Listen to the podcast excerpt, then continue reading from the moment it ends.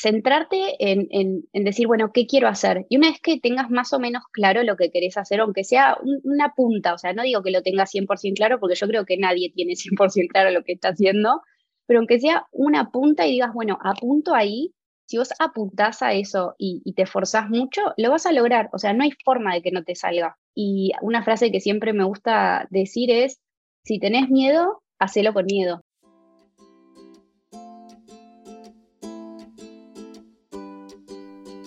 Hola, soy Laura Orzaiz y me encanta hablar de marketing, redes sociales, mindset y todo lo que hay detrás del fascinante mundo del emprendimiento.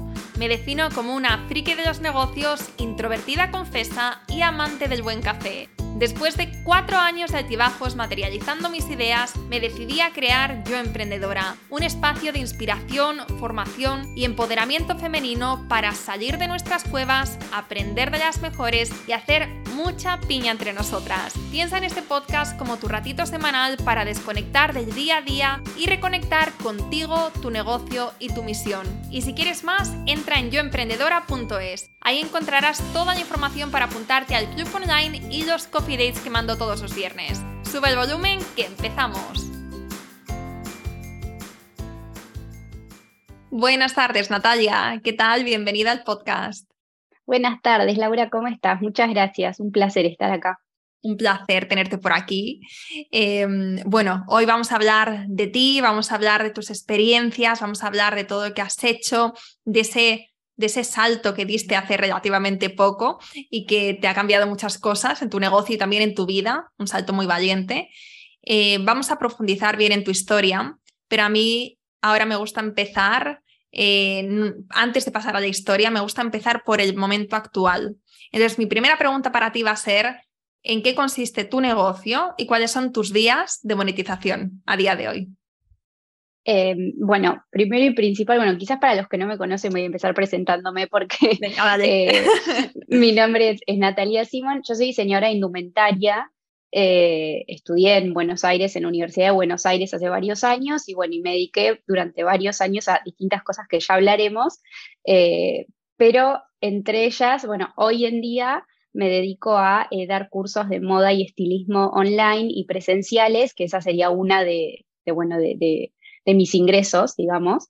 Y por otro lado, también tengo lo que es creación de contenido para distintas marcas, que bueno, que también ese es otro de, mis ingresos, digamos, y de mis proyectos, eh, porque trabajo haciendo contenido para distintas marcas, ya sea para, bueno, para redes sociales, para campañas, para, para distintas cosas que vayan surgiendo. Así que creo que esa sería como la primera respuesta en base a tu pregunta. Vale, vale, perfecto. Y em, vale, trabajas, tienes tus formaciones y luego también trabajas creando contenido para otras marcas. Tienes en Instagram 134.000 seguidores. Vamos a empezar por ahí, porque por aquí siempre hay mucho interés.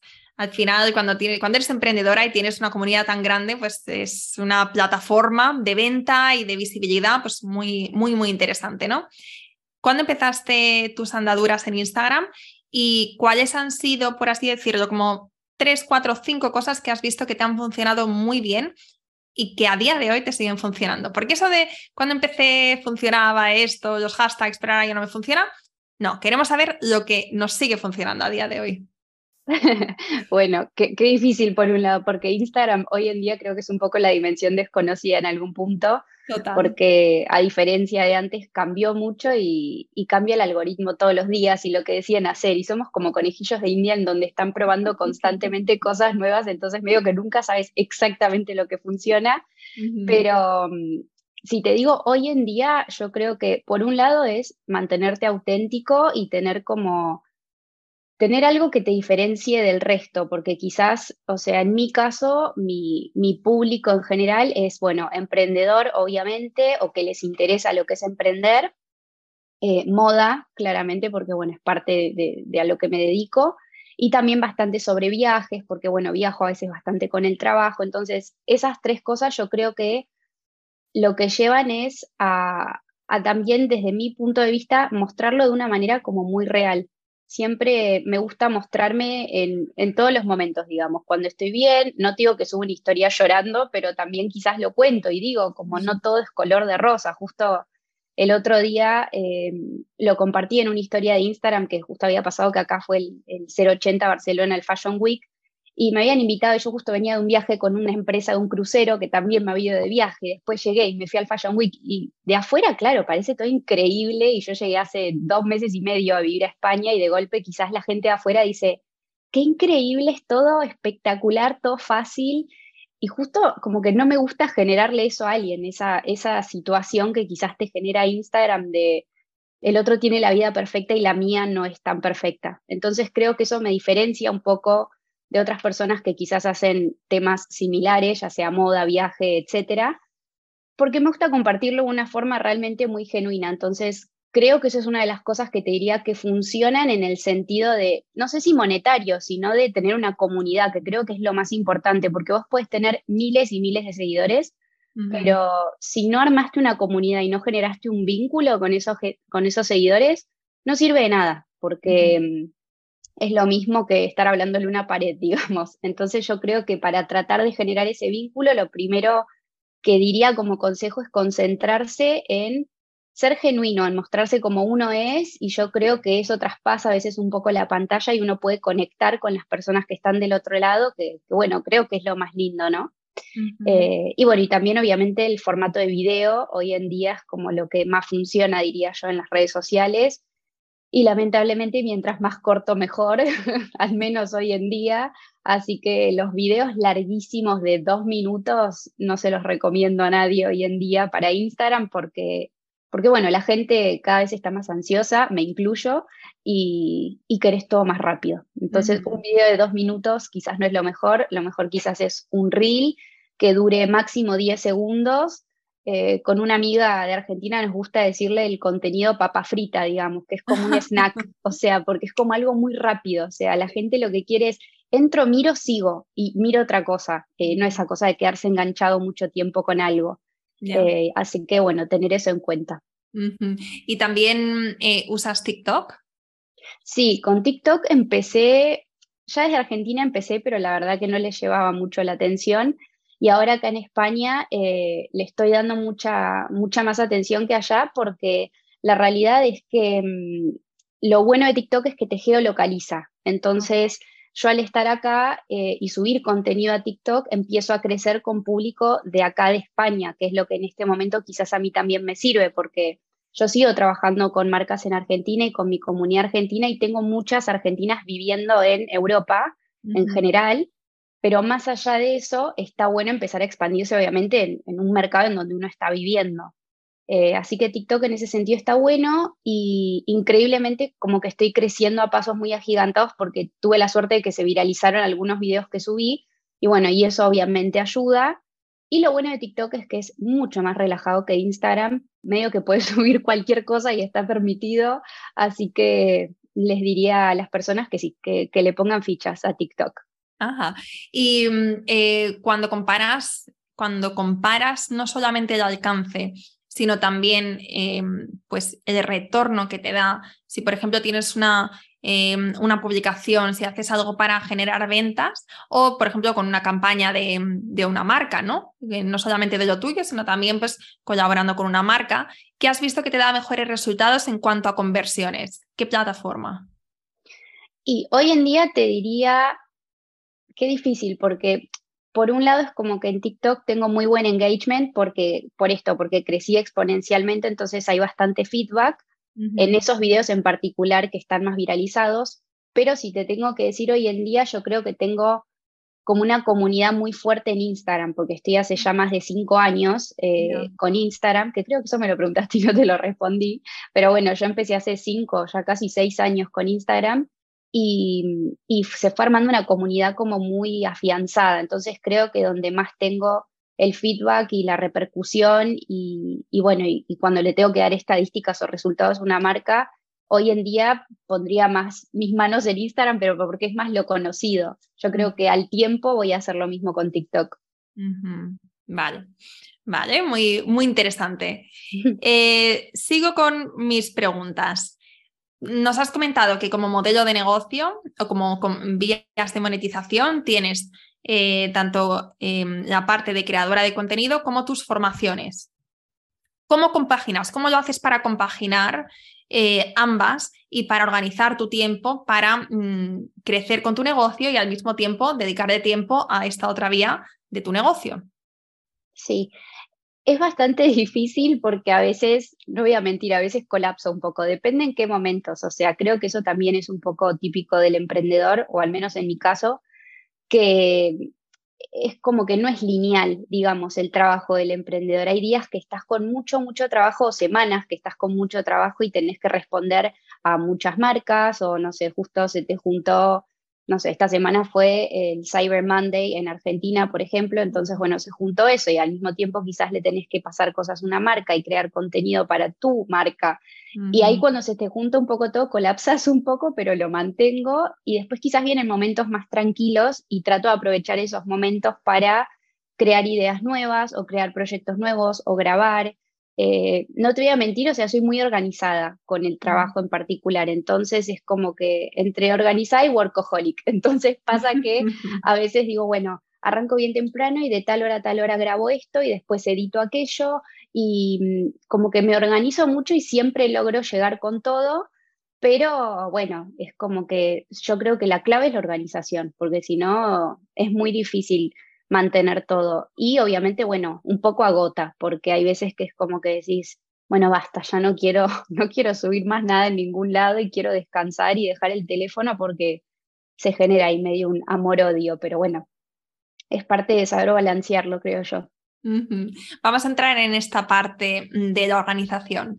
En concreto, ¿cómo sería un día normal en tu vida? Que me imagino que ahora nos has dicho que llegabas de un crucero, que luego otros tendrás viajes o que tendrás diferentes proyectos que te demandan estar en un sitio o eh, unas horas o unos escenarios diferentes. Pero eh, más o menos para hacernos una idea, ¿cómo te organizas y cómo es un día normal en tu vida?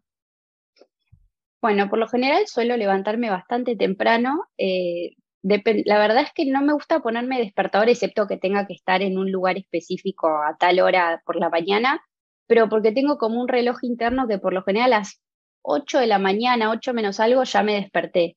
Eh, quizás me quedo un ratito ahí remoloneando, pero ya después empiezo el día y por lo general desayuno, eh, paseo a mi perro Batata, que es como parte de, de la mañana también, creo yo, porque me despeja un poco, tengo que salir al mundo aunque esté media dormida. Y, y lo, lo, que siempre hago es agarro el, el ordenador y, y, me voy o a algún café o algún lugar que me ayude a concentrarme o en mi casa y me quedo todo el día, o sea, mi trabajo es 100% con, con el ordenador, digamos. Así que voy, voy a todos lados de esa manera. Y mm, diría que sí, o sea, mi, mi, manera de organizarme es más que nada, uso mucho el calendar de Google y me ayuda mucho también a bajar las ideas de la cabeza, porque a veces me pasa que no me puedo dormir pensando en cosas que tengo que hacer al otro día. Entonces, la manera de organizarme y dormir tranquila es anotármelo en el calendar con horario. Entonces, yo ya sé que el, día siguiente yo abro el calendar y ya sé todo lo que voy a tener que hacer porque me lo voy a haber anotado el día anterior, a veces con horario eh, o a veces con cosas con prioridades.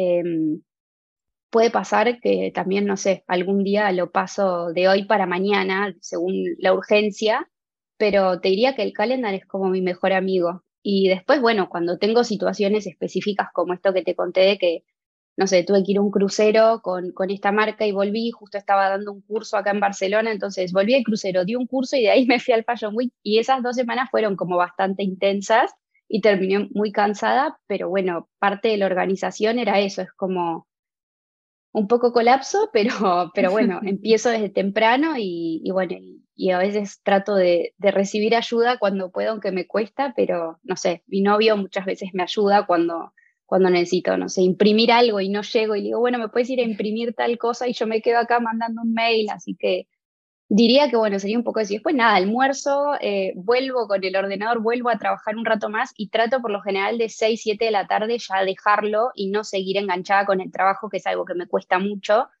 porque si no después es como que me paso y son las 10 de la noche y yo quizás sigo trabajando y sigo haciendo cosas y eso no me hace bien porque después me cuesta dormirme, me genera más ansiedad, entonces como que trato de, estoy ahí intentando sumar a mi vida hábitos más saludables, como por ejemplo dejar de trabajar a las 6, 7 de la tarde y, bueno, y al otro día se seguirá, porque si no es como que no tengo freno.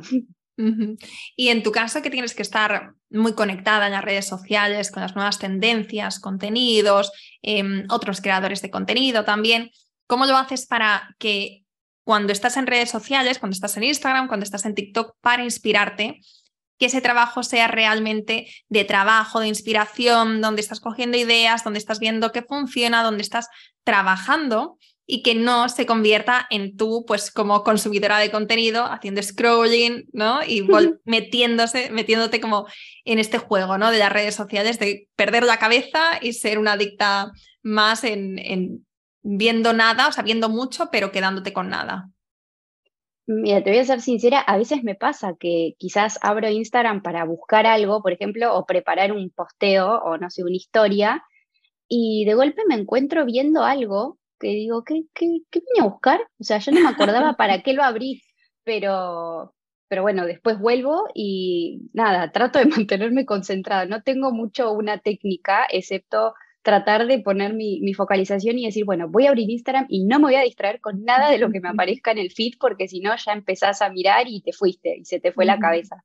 Así que mm, intento eh, no procrastinar mucho en Instagram y usarlo más que nada para mi trabajo. Y una vez terminado tu, tu horario laboral, después de las seis o de las siete, ¿sigues entrando en las redes sociales o lo tienes únicamente como trabajo y dices, no, hasta mañana cuando empiece la jornada laboral no lo voy a mirar? Eh, no, sigo entrando, que lo mejor sería que lo deje de hacer porque como te digo, a veces me genera como mucha ansiedad y en cierta forma se vuelve difuso el punto en donde digo, ¿estoy trabajando o no? Como que sí, pero no, porque quizás me estoy entreteniendo viendo algo, pero al mismo tiempo una parte de mi cabeza está pensando, uy, qué bueno este efecto de este video, lo puedo usar para lo que tengo que hacer con tal y tal marca. Entonces quizás voy y me mando ese video para una agenda mía que tengo conmigo misma en WhatsApp, entonces me lo comparto para tenerlo a mano, así que es como medio mitad y mitad, pero sí, igual tengo, em, viste que en iPhone podés como seleccionar la cantidad de horas y ponerte como una restricción de aplicaciones, bueno, lo restringí a Instagram y a TikTok, eh, creo que puse máximo tres horas por día, porque si no a veces es como que no paras. Entonces, bueno, te aparece un stop de, listo, se terminó el tiempo por hoy y trato de respetarlo. Y mm, eh, bueno, suficiente con redes sociales. Eh, vamos a hablar de, esos inicios. Me gustaría, eh, me gustaría saber, cuando estabas empezando, qué es lo que, por qué empezaste, por creación de contenido con marcas, por tu marca personal, o sea, cómo fueron los inicios ¿Cuándo empezaste a monetizar em, tu pasión? Y eh, cuéntanos estos, estos, o sea, como digamos, esta transición o este paso tan grande que es de hacerse, ¿no? De, trabajar para una misma, pero mm, como side hustle, como hobby o lo que sea, y eh, este paso a hacerte autónoma, a decir, venga, ya voy con todo, ahora sí que esto es en serio, soy mi propia jefa. o sea, cuéntanos cómo, cómo fue este paso. Eh, creo que te he hecho como varias preguntas, pero en verdad es muy sencillo. ¿Cómo empezaste? Sí, yo, bueno, con, te podría decir que empecé hace cinco o seis años ya, con la pandemia se me puso un poco difuso la línea de tiempo, pero fue hace cinco años, seis. Yo trabajaba en relación de dependencia en una marca de Argentina de indumentaria como muy reconocida, que está en los shoppings, o sea, era, era un buen trabajo, digamos. Y mm, estoy hablando de mi último trabajo, ¿no? Allá en Argentina en relación de dependencia. Trabajaba como diseñadora y diseñaba accesorios, carteras, zapatos, etcétera. Y ahí estuve más o menos un año y medio trabajando y en el interín pasaron muchas cosas que no las cuento en detalle porque se vuelve eterno el relato, pero básicamente me gustaba mucho el trabajo, pero bueno, se fue una compañera del trabajo y yo tuve que cubrir su puesto y estuve trabajando en dos puestos al mismo tiempo durante un tiempo largo y después al fin me dijeron que me iba a quedar en ese puesto, pero al fin no, y de golpe trajeron a otra persona de un día para el otro sin previo aviso, entonces como que fue toda una situación muy incómoda en el trabajo y, muy también en donde yo no me sentí valorada, como que realmente ahora lo puedo contar desde un lugar con mucho más tranquilo, pero en su momento lo sufrí mucho porque creo también que yo era mucho más chica, obviamente, Y, lo sufrí un poco más en el sentido de que yo soy muy exigente, entonces como todo lo que hago lo hago al 100%, o sea, no hago nada por la mitad. Y yo creo que di mi 100% en ese trabajo y al ver que no estaba siendo valorado y sentirme como tan tan desplazada en cierta forma, eh, fue como medio una rotura de corazón, me gusta llamarlo a mí. Y ahí es cuando me empecé a enfermar, o sea, mi cuerpo empezó a manifestarse de todas las maneras, empecé a tener contracturas, eh, gastritis, bueno, un millón de problemas eh, en el cuerpo en donde iba a los médicos y me decían como no tenés nada, o sea, los estudios no dan nada, es simplemente nervios, qué sé yo, trata de calmarte. Y ahí es cuando me di cuenta que dije, esto no me está haciendo bien y la típica de quizás por miedo, obviamente, del lugar seguro, es como, bueno, ¿qué vas a hacer? ¿Vas a seguir en este trabajo hasta conseguir otro y ahí vas a recién renunciar a tu trabajo actual o qué vas a hacer? Y bueno, en principio ese era mi plan, pero llegó un punto en el que yo ya no lo soportaba más, como que decía, no quiero venir más, me sentía mal yendo a la oficina todos los días, me sentía mal corporalmente, digamos, físicamente. Así que un día dije, basta, mañana renuncio. Y fui, decidí renunciar y me volví a mi casa y no me voy a olvidar ese día, sentí una, me explotaba el cuerpo como de alegría, o sea, yo estaba muy feliz, como que tuve un subidor muy grande y después quizás caí de vuelta porque, bueno, es como esa emoción del momento de que hiciste algo que tenías muchas ganas de hacer, pero claro, después vienen las consecuencias de esa decisión, que es, ok, ¿y ahora qué vas a hacer? yo no tenía un plan, yo no es que renuncié con la idea de, bueno, ahora voy a ser independiente, voy a trabajar por mi cuenta, como que no tenía idea. Sabía que lo mío no era trabajar en relación de dependencia, o sea, estaba bastante segura, pero no sabía bien cómo lograr eso. Y ahí empecé, bueno, tenía un poco de ahorros y, y empecé a intentar y al principio fue un camino como muy largo de mucha incertidumbre en donde yo creo que estuve un año más o menos como bastante perdida en el sentido de que yo creo que en la vida todo pasa por algo también y yo me acuerdo que aplicaba a otros trabajos y iba a, no sé, como decirte, cinco entrevistas y a la quinta, donde ya casi estás adentro de la empresa, me decían, ay, no, al fin no, no, no vamos a avanzar, avanzamos con otro perfil.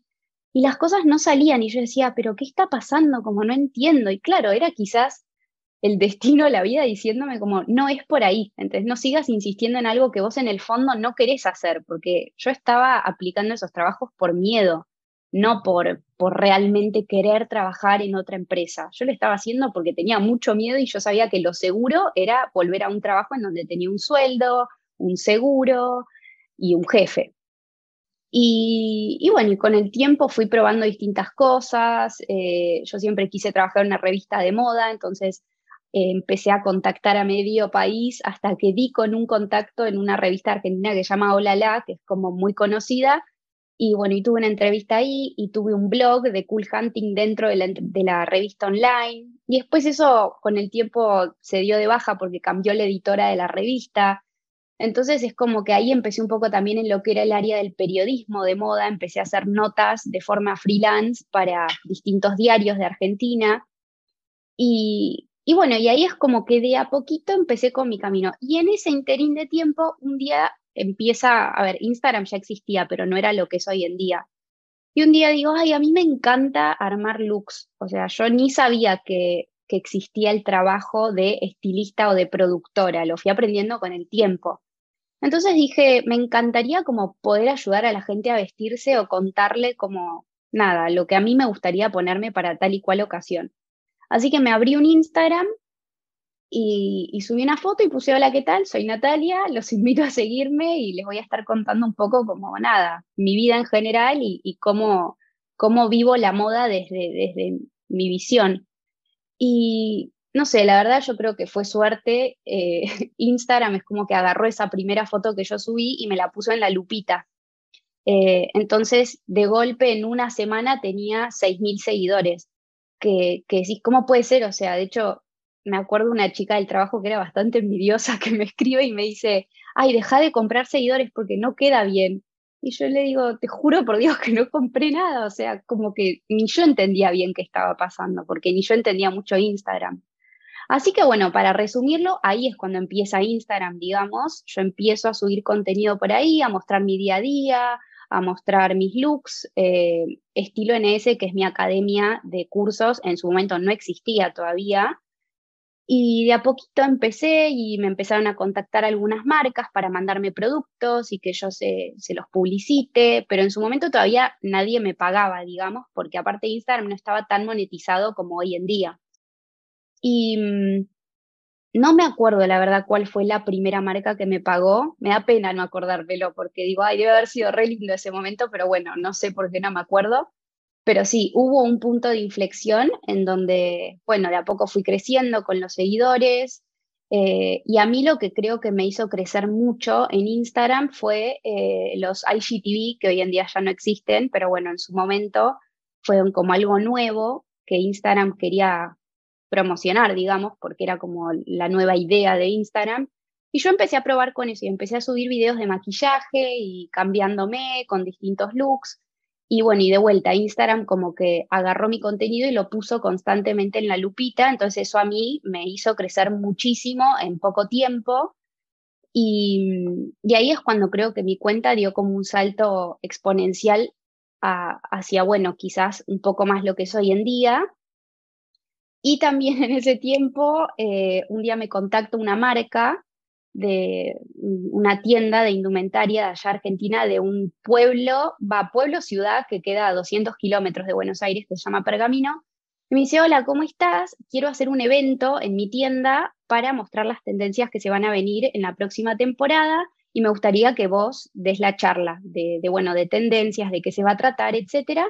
Y bueno, yo me encargaría de traerte hasta Pergamino, que des la charla y después volver a Buenos Aires. Y yo no lo podía creer porque era como mi primera vez que, como vos decías antes, como, ah, bueno, soy mi propia jefa realmente, o sea, ¿qué está pasando? Como voy a ir a otra ciudad a, hacer lo que me gusta.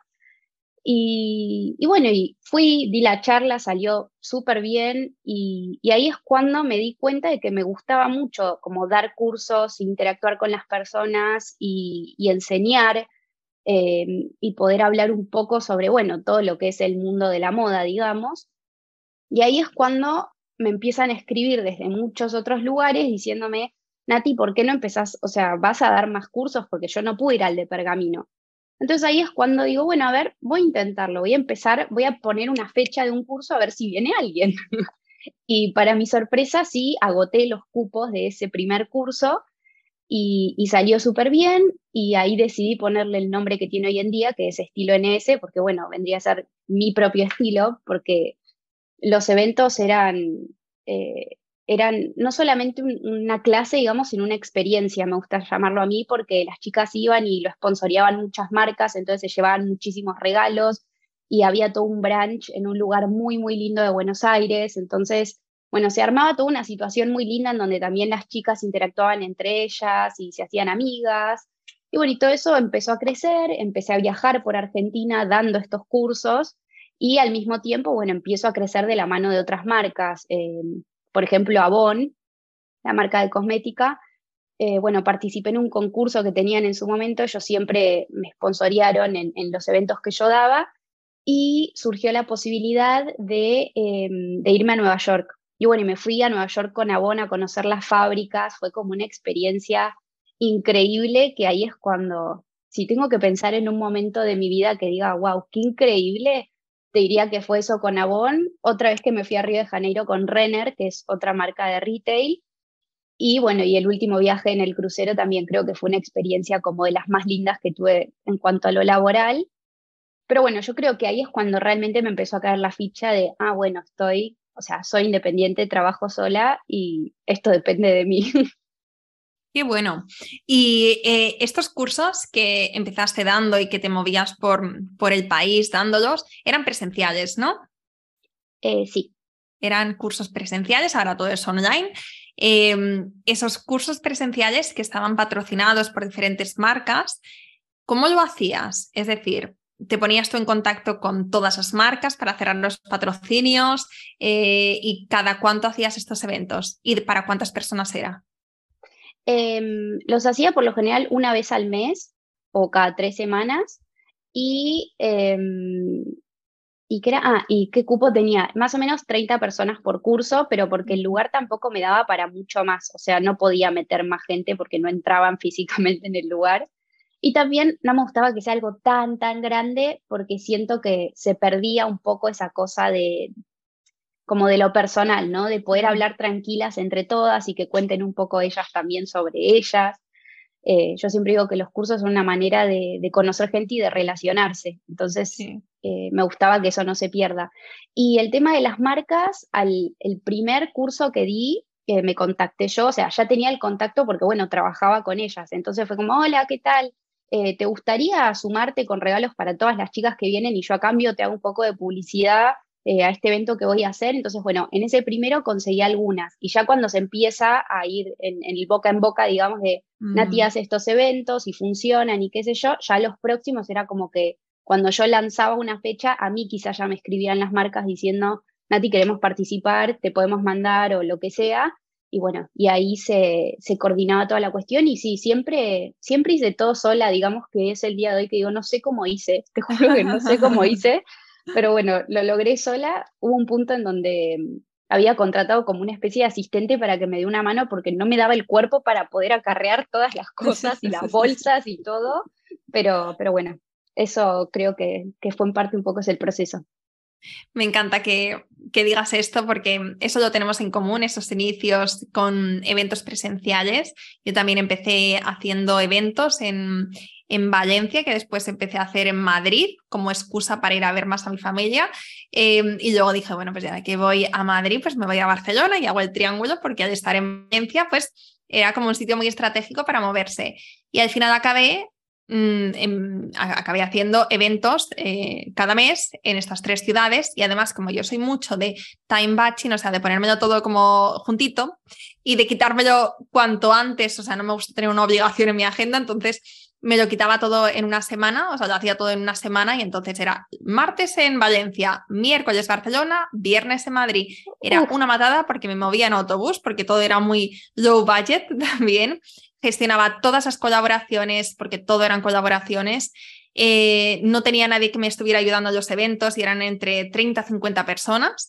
Y recuerdo llegar al último, al último evento a Barcelona recuerdo em, que estaba desbordadísima, la gente empezaba a llegar, nos habían dado una sala que no era la que me habían prometido, que era una sala que daba mucha pena. Era como un, eh, un, cuarto muy chiquitito, no tenía nada de personalidad. A mí me habían prometido otro, otro espacio en el coworking tenía una chica que, había llegado pronto y que me decía, Laura, no te preocupes que yo lo voy a poner monísimo y empezó a coger plantas de coworking, a intentar decorar ese espacio, que gracias a Dios después conseguí que nos pasáramos arriba. Entonces le dije a una chica, es que no me ha dado tiempo a ir a comprar agua y a comprar tal, entonces toma mi tarjeta, no le conocía de nada, le dije, tienes cara de buena persona, toma mi tarjeta, vete a comprar 50 botellitas de agua y mira, esta va a ser tu nueva mejor amiga, porque claro, dije, es que no vas a poder con todas esas botellas. Y, así iba, o sea, iba un poco como mm, hacemos y ya veremos, sin planear, con la inercia, con las ganas y también sobrepasada por la vida, pero eso es lo que me dio el impulso para crecer en los inicios, que ahora mismo no lo volvería a hacer, igual que tú pienso, como narices, pude, pero puedes. O sea, es que es, increíble lo que podemos hacer cuando te pones a ello. Sí, totalmente. Bueno, nada, te felicito porque entiendo el sentimiento que decís, ¿qué hago? Pero no importa, lo hago.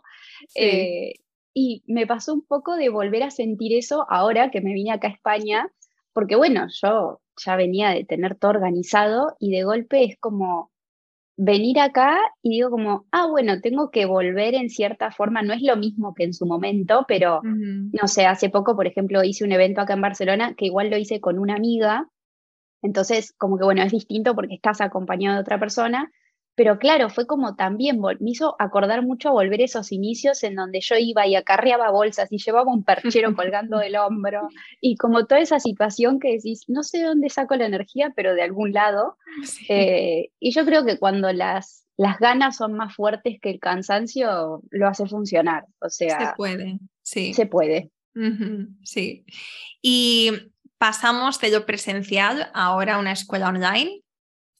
Eh, cuéntanos o sea, cómo, cómo, diste este paso a lo digital y em, también cuéntanos dentro de esta escuela tienes cursos o tienes una membresía y vamos a indagar también en cómo es ese eh, el modelo de lanzamiento, si lo tienes en Evergreen, si lo haces como con lanzamientos puntuales. Y ahora te hago preguntitas sobre eso. Pero bueno, eh, pregunta, ¿cuál, es, eh, cuál, fue el punto en el que te decidiste pasar al online? Empezando por ahí.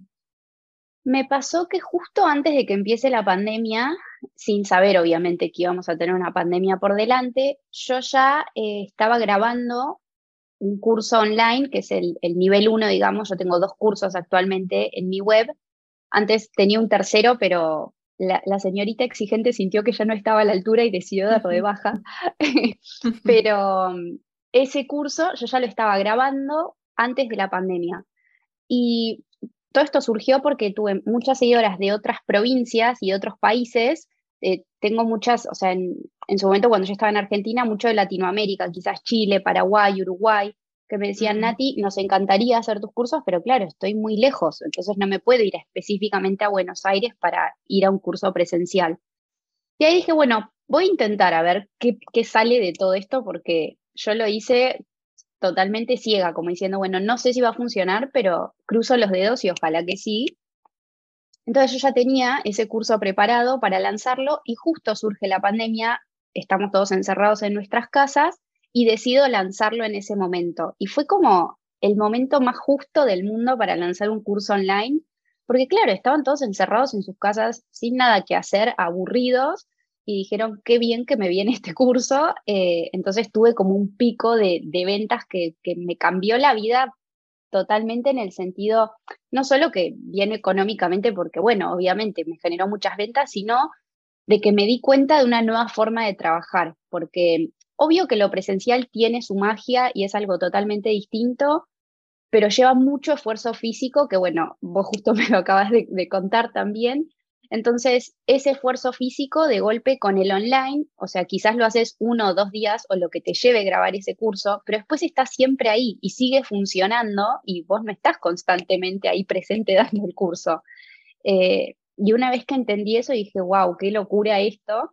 Eh, y ahí es cuando surge lo que es eh, la academia online de estilo NS, eh, que por si quieren ir a chusmear, paso a, tirar la página que es estilons.nataliasimon.com.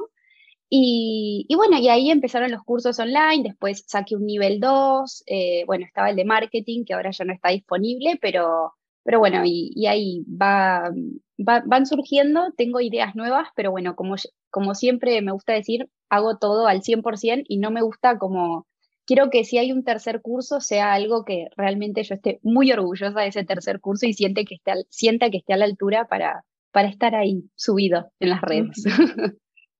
y em, ¿cómo, ¿cómo, es el modelo de lanzamiento? ¿Lo tienes en Evergreen? Es decir, estás siempre a la venta. Ahí haces promociones para potenciar las ventas o lo tienes cerrado y lo, lo abres en momentos específicos? No, está siempre a la venta. Em, obviamente al principio tuvo un precio de lanzamiento, apenas lo lancé, em, como para, bueno, obviamente eh, incentivar un poco, ¿no? A, lo que es la venta del curso, pero después está siempre disponible al mismo precio y en ciertas plataformas, por ejemplo, si escuchas mis podcasts, eh, al final de mi podcast hay un código de descuento eh, específico para los oyentes de mi podcast. Entonces, quizás si vos sos oyente, bueno, tenés un beneficio en lo que son mis cursos o, por ejemplo, no sé, bueno, obviamente en fechas como, no sé, Black Friday, Cyber Monday, Navidad, eh, hay descuentos específicos. También en su momento, lo que fueron las fiestas del año pasado en Navidad, lancé una tarjeta VIP que venía en un, en un, en un box, digamos, de regalo, que venía con, bueno, distintos eh, cositas merchandising de estilo NS y venía con una tarjeta VIP que eso era, eh, equivalía a un curso de elección dentro de la plataforma, entonces vos quizás se lo podías regalar a alguien en Navidad en una cajita súper linda, estética, con un montón de regalitos y además le regalabas un curso, pero bueno, es como, ¿cómo le regalas un curso a alguien? Dice, hola, te regalé un curso, es como medio raro, entonces bueno, con la tarjetita quedabas un poco mejor. Y, y bueno, hago como esos esas estrategias, digamos, de marketing y, de ventas, pero no, pero sí está siempre disponible, digamos. Genial. ¿Y cuál es tu estrategia de venta ganadora? Es decir, ¿qué haces para potenciar, para que la gente sepa, aparte de la forma orgánica o solamente de forma orgánica, ahora nos cuentas, pero tienes alguna cosa como, por ejemplo, embudos de venta o, por ejemplo, yo que sé, la cajita de preguntas de Instagram, algo que hayas visto que te funciona y que sigues haciendo porque es tu estrategia número uno.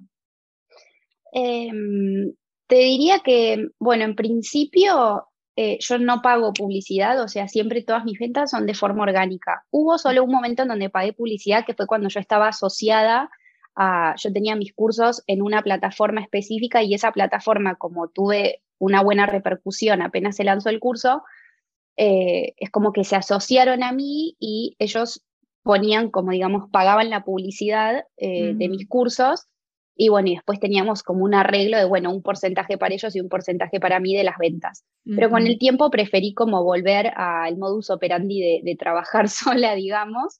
y, em, y en ese caso, desde ahí la verdad que no volví a pagar publicidad de los cursos. Y si hay algo que siento que sigue funcionando hoy en día es, le pongo muchas fichas a, bueno, obviamente las fechas específicas, es como que la gente está chipeada en la cabeza de una manera específica para llega Cyber Monday y tengo que gastar. O sea, es como que no importa en qué, pero tengo que aprovecharlo. Entonces, siento que esas fechas ayudan mucho porque más allá de que uno intenta y, bueno, eh, haces email marketing o otras estrategias, ya se genera la venta de forma más fácil por, porque, bueno, se cae de maduro, digamos así, solo por la fecha específica. Y algo que me suele funcionar bastante te diría que es eh, subir historias en Instagram promocionando un descuento específico o me gusta mucho compartir el feedback también de, mis seguidoras. Hoy justo una compartió una historia etiquetándome con el certificado de, que había finalizado el curso online y que estaba recontenta y qué sé yo. Y, y, eso está bueno y a veces lo comparto porque bueno, yo creo que también la gente necesita ver un poco como es algo que no es tangible, quizás necesitan ver un poco como, bueno, el feedback de otras personas para saber si realmente vale la pena invertir en ese curso en base a las experiencias de otras personas. Así que sí, yo creo que Instagram y, bueno, TikTok estoy ahí empezando en un poco más, pero sí, las redes sociales. ¿Y en qué rango de precios te mueves? ¿Low ticket, medium ticket o high ticket? ¿Y de, qué vendría a ser un medium ticket? Porque no sé exactamente. He dicho medium, nunca había escuchado de medium ticket, pero es que, claro, si decimos low ticket o high ticket, a mí se me queda un, como un espacio muy grande, ¿no? Entre medias. No sé, medium ticket podemos decir, si high ticket es a partir de 1000 y, y low ticket es menos de 100, pues todo lo que hay entre medias.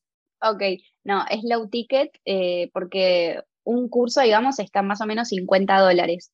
Eh, así que sí, siempre también parte de lo que yo me gusta enseñar, digamos, es que no necesitas tener ni muchísimo dinero ni tampoco salir de shopping constantemente para sentirte mejor y verte mejor. Entonces, parte de lo que cuento en mis cursos es un poco como cómo optimizar también lo que uno tiene, más allá de que sí está buenísimo ir y comprarte prendas nuevas que quizás se usen o estén en tendencia, pero la idea es poder renovarte sin tener que gastar muchísimo dinero y bueno, obviamente el curso tampoco va a estar a un precio recontra alto, porque si no, eh, no va mucho de la mano tampoco de lo que estoy proclamando, ¿no? Pero, pero no, yo creo que es accesible y, y bueno, y es una manera de, a mí me gusta llamarlo un mimito, no sé si acá en España se le dice igual, pero bueno, en Argentina se le dice un mimito que es como un cariño, digamos, hacia uno mismo, que es esa cosa de, bueno, de un disfrute, un ratito. Sí, un autorregalo. Un autorregalo, exactamente.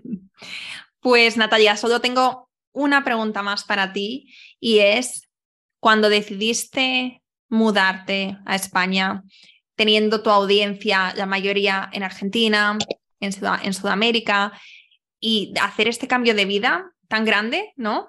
Em, eh, ¿Cómo te afectó a nivel negocio y también a nivel personal? Porque tú eres tu marca personal, tú eres tu negocio. Si tú no estás bien, tu negocio no está bien. Entonces, ¿qué es lo que te impulsó a dar este cambio? Si fue amor, si fue un cambio de vida, ¿qué, fue lo que te impulsó a dar este cambio? ¿Y cómo has hecho que, que lo malo, eh, o sea, que lo bueno sea esté por encima de lo malo y que hmm. tu negocio no sufra por el camino?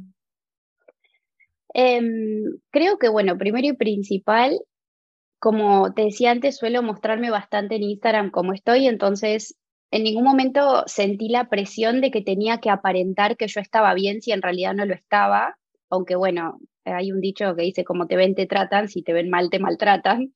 Entonces, obviamente que si estás muy mal y bueno, no estarías vendiendo mucho tu negocio, ni tu persona, ni tu imagen. Pero sí me gusta contar un poco como todo lo que es la experiencia de emigrar. Yo siempre digo que a la gente le gusta mucho romantizarlo, como romantizarlo, como que es todo muy perfecto y muy lindo y es todo increíble y te vas a ir y es todo bárbaro y obvio tiene su parte muy linda, pero no olvidemos que también hay mucho cambio de golpe, es como a mí me gusta compararlo con las plantas, ¿no? Que vos trasplantás una planta y la planta apenas la movés de maceta no la está pasando bien, o sea, no entiende nada, se está adaptando que la luz, que la tierra, que las raíces. Y bueno, el ser humano es un poco parecido. Si vos sos una planta, tenés que darte tu tiempo para en ese trasplante sentirte más cómoda, echar raíces, encontrar tu lugarcito en la casa en donde te entra la luz que vos necesitas para crecer y para sentirte mejor.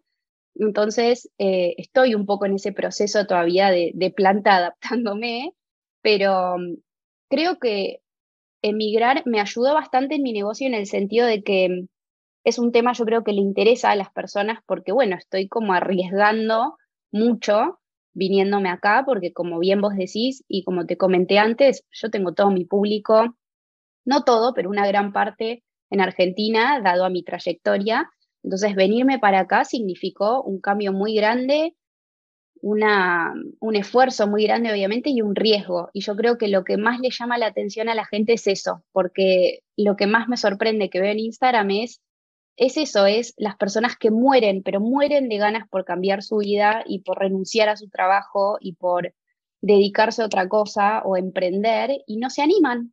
Y, cuando yo les digo, pero ¿por qué no te animas? Y no, porque porque no, mira si hago esto y nadie me compra. Y sí, o sea, obvio que puede pasar, pero bueno, parte de ese riesgo yo creo que es, es la magia de que todo suceda después, ¿no? Porque a mí nadie me garantiza que yo deje mi vida en Argentina y me vengo para acá y las cosas me van a salir y me va a funcionar y mi negocio va a seguir funcionando, pero en cierta forma depende de mí, o sea, depende de mí poder eh, adaptarme, crecer y bueno, y y, yo creo que cuando le pones muchas ganas, se nota. Así que te diría que desde que me vine acá, no fue tanto un, paso hacia atrás, sino un paso hacia adelante con mi trabajo, porque bueno, sí, obviamente dejé un montón de trabajo en Argentina, yo venía a estar a full allá y quizás acá tengo semanas, pero no es que estoy constantemente a full. Eh, pero siento que es un proceso que está en camino hacia y, y bueno, y hay que tratar de respetar esos tiempos y, bueno, y también contar un poco de forma real todo lo que está pasando, porque eso yo creo que me conecta más con mi audiencia y que si, no sé, saco un descuento para un curso o cuento algún contenido o alguna pauta publicitaria que hice para una marca, quizás tengo mejor repercusión, pero porque mis seguidores están más conectados conmigo, dado a todo lo que te acabo de comentar, entonces eso genera que haya mejor feedback y haya mejor resultado para con la marca y para con mi negocio, digamos, ¿no? Sí, sí, el ver que hay una persona detrás y que compartes, no, obviamente no vas a compartir todo, pero ciertas áreas que además tienen un impacto positivo, que sea una sea algo bueno, sea algo malo tuyo, pero si es desde una perspectiva de estoy trabajando, estoy en proceso de cambio, ahora las cosas no son ideales, pero estoy en ello. ¿no? Siempre como con esa, yo creo que eso motiva mucho a la gente que, que, como tú has dicho, que está en ese también, en esta tesitura de si saltar o de si cambiar o de estar eh, disconforme con su vida, pero no se anima ¿no? a dar el paso y ven otras personas como tú que se han lanzado, que se han atrevido, que puede que, que se hayan caído, pero se han levantado y, eso al final eh, es muy inspirador y hace que pues sea como un fichas de, dominó, que a veces no somos conscientes, pero incluso con este podcast ahora eh, lo, puede, estar escuchando una persona que se está sintiendo conectada con tu historia, conectada contigo, que a lo mejor has dicho algo, a lo mejor es una palabra, a lo mejor ha sido una frase, a lo mejor ha sido algo de tu historia que le ha hecho clic y ha dicho, ojo, es que si Natalia ha podido, ¿por qué no voy a poder yo? Que no hay ningún motivo, y esto es lo que me gusta transmitir siempre desde el podcast, no hay ningún motivo por el cual ninguna de las que estamos aquí podamos hacerlo.